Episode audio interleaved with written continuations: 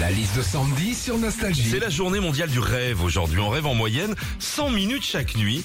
Euh, qu'on s'en rappelle ou pas, qu'est-ce qui se passe quand on rêve sandwich Quand tu te réveilles de certains rêves, déjà, ça arrive que pendant un petit laps de temps, tu sais pas si c'est la réalité ou pas. Genre, tu rêves, euh, je sais pas, moi, de ton fils en train de lire un livre, tu te réveilles, tu te dis, c'est un rêve ou pas là?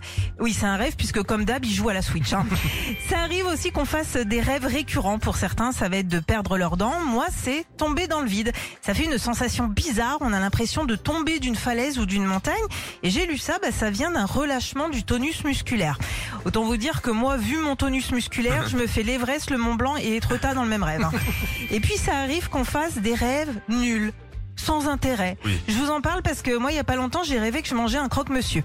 Alors, quel rêve à la con, vous allez me dire. En 7 heures, j'aurais pu courir sur un arc-en-ciel, nager avec des tortues, coucher avec Tom Cruise. Bah non, j'ai bouffé un croque-monsieur. Retrouvez Philippe et Sandy, 6h-9h sur Nostalgie.